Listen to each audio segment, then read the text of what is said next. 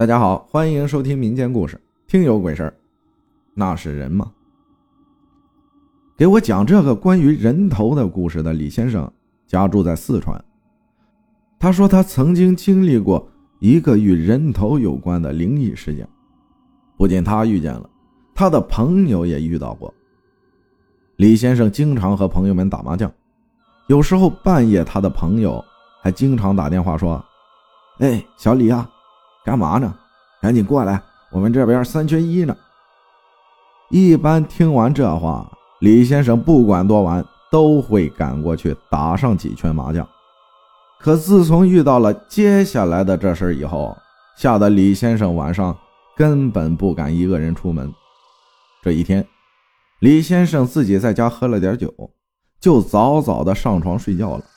可正在睡觉的时候，手机响了，接起来一问。原来是他的那些朋友又叫他去打麻将呢。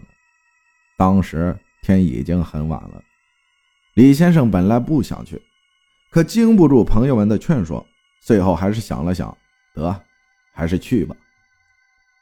当时他出门的时候已经晚上十一点多了。南方的冬天虽然没有北方的那么寒冷，但冬天晚上十一点多，将近十二点的时候，大街上。已经没人了，偶尔马路上有几辆车经过。就这样，李先生步行往他朋友家走。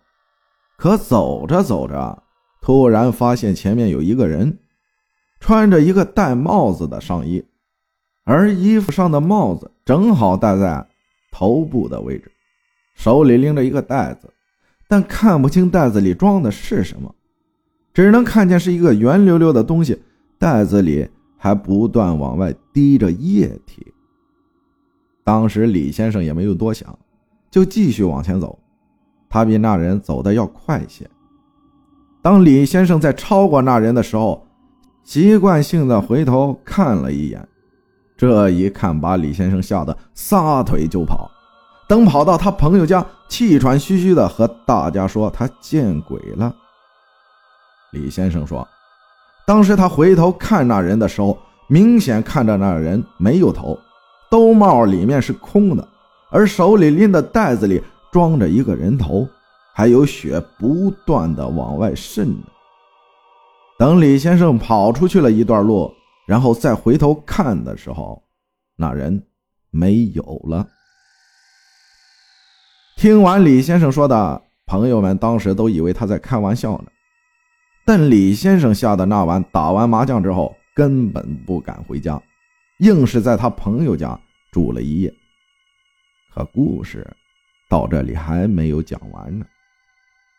过了一段时间，他朋友也亲眼看见过那个没有头的人，而且还用手下意识的摸了一下。